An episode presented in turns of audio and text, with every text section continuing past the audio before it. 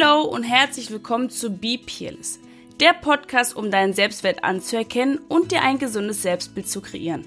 Mein Name ist Mandy K. Barth und ich freue mich unglaublich darüber, dass du heute mit dabei bist.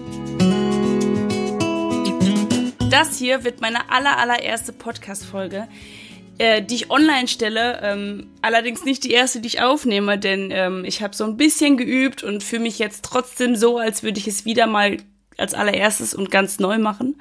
Äh, ich bin super aufgeregt, was irgendwie total komisch ist, weil ich es ja eigentlich gewohnt bin, vor anderen Menschen zu reden und äh, äh, mich darzustellen. Aber ähm, sobald ich neue Dinge in Angriff nehme, bin ich doch sehr, sehr, sehr schisserig. Ähm, bin da ein ganz großer Angsthase, was das angeht. Deswegen verzeiht mir mein Versprechen und keine Ahnung was. Ich glaube, jeder professionelle Podcast-Hoster hat sogar auch mehrere Versprecher drin. Deswegen sollte ich da mein Perfektionismus einfach mal ein bisschen beiseite legen und schieben und einfach drauf losquatschen und ähm, für die, die es nicht hören wollen, die können da wieder gehen. das ist jetzt einfach meine Motivation. Und für alle anderen freue ich mich natürlich unglaublich, dass ihr mit dabei seid. Diese Podcast-Folge wird sehr, sehr kurz. Ich möchte mich eigentlich nur einmal kurz vorstellen, wer ich bin, was ich mache, ähm, wie ich zu diesem Podcast gekommen bin, also warum ich mich dazu entschlossen habe, diesen Podcast aufzunehmen, ähm, eine kleine Geschichte zu meinem eigenen Leben und ja, worum es im Nachhinein so auch in diesem Podcast äh, sich drehen wird, worum es sich handeln wird. Glaube ich, sagt man besser, ja. Also kurz zu mir, mein Name ist Mandy K. Barth, ich bin 30 Jahre jung, alleinerziehende Mama und habe einen achtjährigen Sohn wie auch eine kleine französische Bulldogge. Ich wohne inzwischen seit, ich glaube, knapp drei Jahren in Köln, ähm, bin in Dortmund geboren, bin aber schon gefühlt quer durch Deutschland gezogen und äh, habe bis jetzt, bis ich in Köln angekommen bin, nie so ein wirkliches Heimatgefühl gehabt und äh, inzwischen aber äh, bin ich sehr, sehr, sehr zufrieden und ähm, glaube, bin auch so schnell nicht mehr aus Köln wegzudenken. Aber vielleicht, wer weiß, wird sich das ja auch irgendwann nochmal ändern. Ähm, wie ich eben sagte, ich bin alleinerziehende Mama, ich bin geschieden, ähm, bin eine von fünf Kindern oder eins von fünf Kindern. Ich habe zwei äh, äh, Schwestern wie auch zwei Brüder, ähm, bin genau in der Mitte, also komplett Sandwich-Kind. Ähm, einige von euch werden mich vielleicht schon kennen, vielleicht von Instagram, vielleicht aber auch von der Serie Köln 50667. Da spiele ich jetzt seit dreieinhalb Jahren die Rolle Mel und ähm, beschäftige mich inzwischen schon seit, ich glaube, vier oder fünf Jahren mit der Persönlichkeitsentwicklung, mit meiner Persönlichkeitsentwicklung. Mich hat die menschliche Psychologie schon immer sehr ähm, fasziniert und beeindruckt und interessiert. Allerdings ähm, wollte ich nie Psychologe oder ähm, Psychotherapeut werden, weswegen ich auch nie einen Beruf in dieser äh, Richtung oder in diese Richtung gewählt habe, sondern wollte mich immer sehr viel kreativ ausleben, was ich auch bis dato gemacht habe. Ähm, ich bin quer durch Deutschland schon gezogen und habe schon die verrücktesten Jobs gemacht und bin aber jetzt, äh, wie ich eben auch erzählt habe, ähm, Darstellerin bei einer Serie und bin damit sehr, sehr, sehr zufrieden möchte aber mit meinem Instagram-Account und auch mit meinem Podcast ähm, in Zukunft wahrscheinlich auch noch YouTube einfach jungen Menschen ähm, eine Inspiration darstellen und äh, eventuell irgendwo ähm, unbewusst äh, dabei zu helfen, ein gesundes Selbstbild zu kreieren und den eigenen Selbstwert wieder anzuerkennen.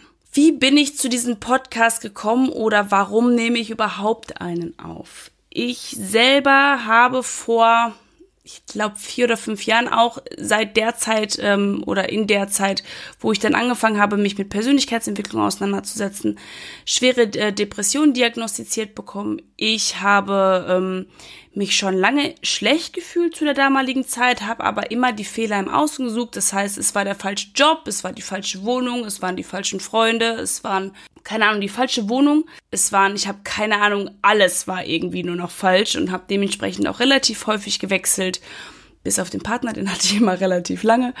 Aber ähm, ich bin ja häufig umgezogen und habe auch viele Jobs ausprobiert, bis ich dann irgendwann gecheckt habe, so irgendwie daran liegt's nicht.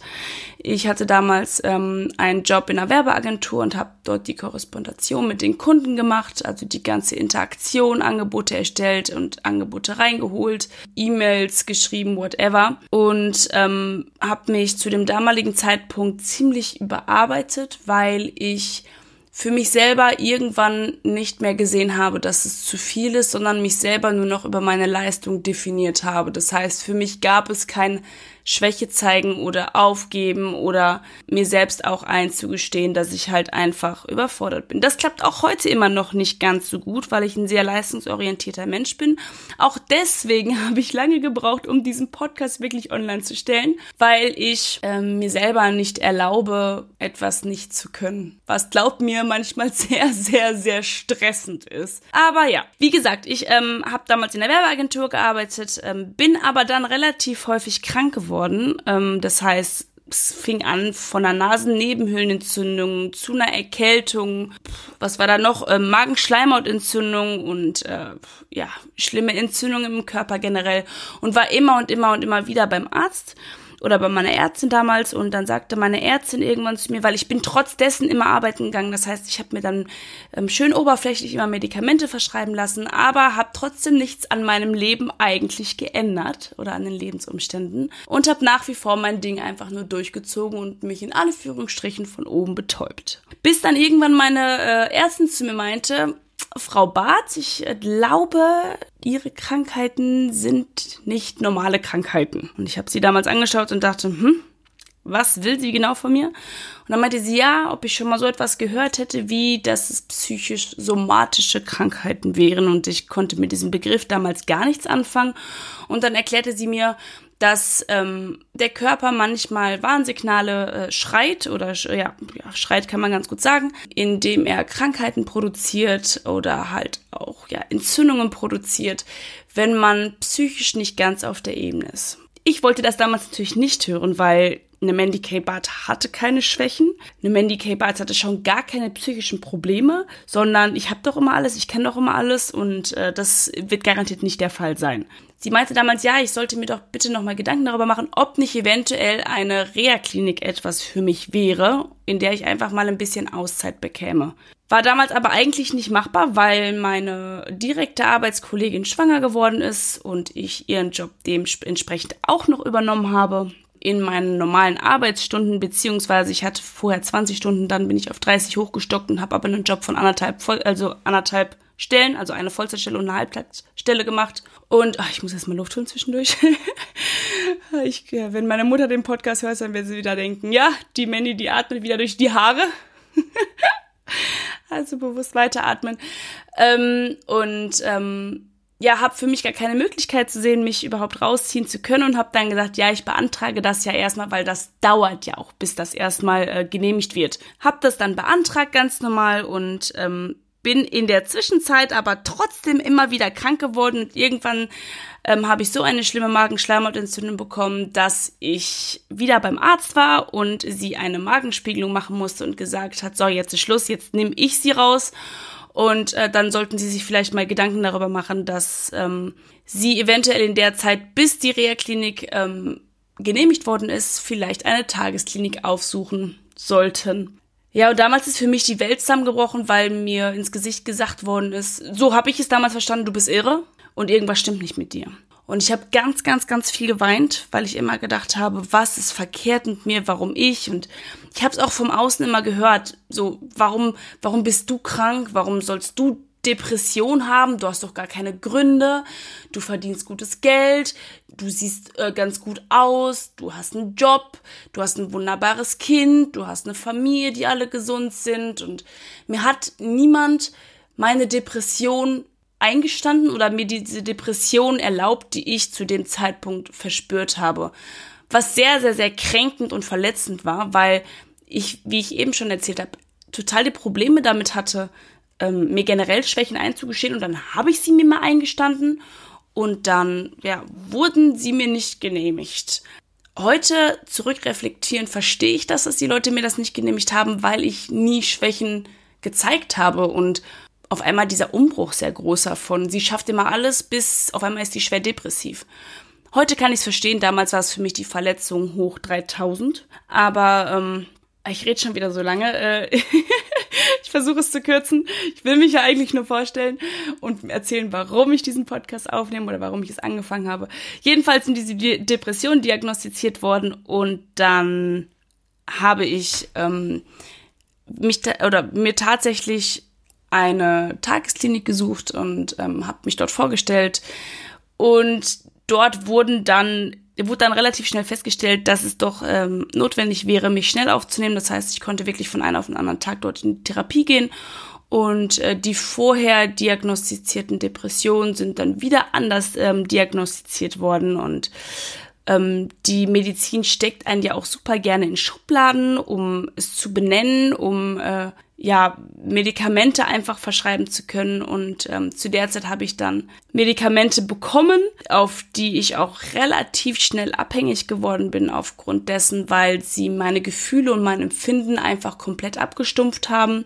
Das heißt, ähm, sobald ich sie genommen habe, ich nenne jetzt nicht den Namen der Tabletten, ähm, habe ich nichts mehr an Emotionen gespürt. Das heißt, ich war wie, wie, also kalt, nicht auf Droge, aber total kalt. Also ich habe einfach nichts mehr gefühlt. Ich habe kein negatives Gefühl mehr gefühlt und leider aber auch kein positives Gefühl mehr. Das heißt, ich war immer auf so einem gleichbleibenden Niveau, aber es war eben doch irgendwie erträglich. Diese Klinik äh, oder diese Kliniken habe ich dann mehrere Monate besucht. Ähm, ich bin von einer in die nächsten gegangen, weil ich dann immer gemerkt habe, ich bin eigentlich noch nicht da, wo ich sein will, weil mein eigentliches Thema war immer Selbstwert, Selbstliebe. Wie komme ich dazu? Das war mein Wochenthema und bin aber irgendwie nie vorangekommen und habe mich nicht wirklich oder habe mir nicht wirklich ähm, geholfen gefühlt kann man das so sagen? Also ich habe mich nicht gefühlt, als wäre mir geholfen worden, sondern als hätte ich nur die Zeit irgendwie absitzen sollen und wäre beschäftigt worden. Ich habe dann irgendwann angefangen, mich selber damit auseinanderzusetzen, als ich gemerkt habe, irgendwie bringt das nicht so viel und ähm, habe dann angefangen zu lesen. Ich habe angefangen, die menschliche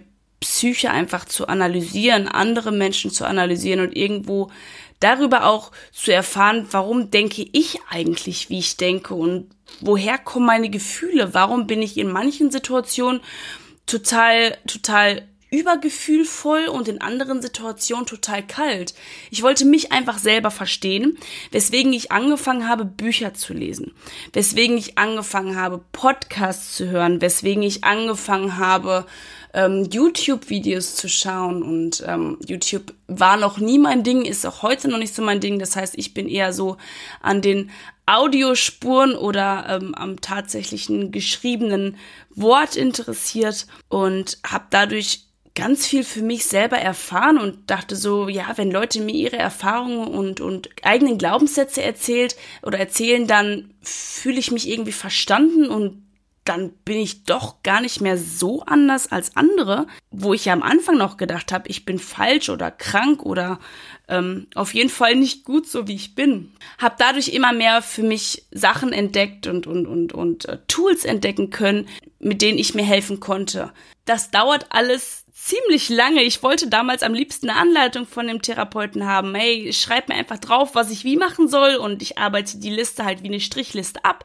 Aber das funktioniert halt eben nicht, denn jeder hat seinen eigenen Weg und es gibt Hilfestellungen bei denen du oder von denen du die Inspiration schaffen kannst oder Menschen, die deiner Geschichte oder dir und deiner Geschichte sehr ähneln, die dir dann helfen können, so wie meine oder einer meiner besten Freundinnen Nora.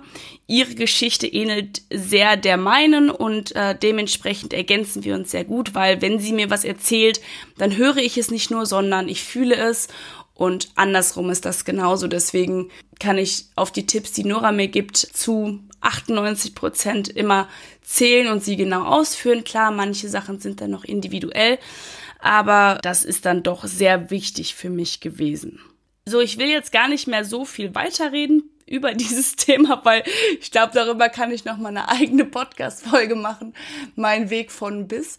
Ähm, ich wollte mich nur kurz vorstellen. Und in diesem Podcast, warte, das habe ich noch nicht gesagt, wird es darum gehen, ja, wie ich es schon in der Vorstellung gesagt habe. Ich will euch einfach nur erzählen, dass, ja, wie ich es geschafft habe, von dem kleinen depressiven Mädchen ähm, was überhaupt gefühlt gar keine Selbstliebe und äh, kein Selbstwert mehr hatte, zu der heute, heutigen gestandenen Frau, die ähm, weiß, wer sie ist, die weiß, wo ihr Weg hingehen soll, die ja Selbstliebe und Selbstwert ganz klar anerkannt und auch für sich selber kreiert hat und möchte euch vielleicht dementsprechend eine kleine Inspiration sein, damit ihr es ähm, eure eigene Art und Weise auf eurem eigenen Weg auch schaffen könnt. Ich freue mich auf jeden Fall unglaublich darüber, dass ihr eingeschaltet habt und äh, hoffe auch darauf, dass ihr in der nächsten Folge wieder mit dabei seid.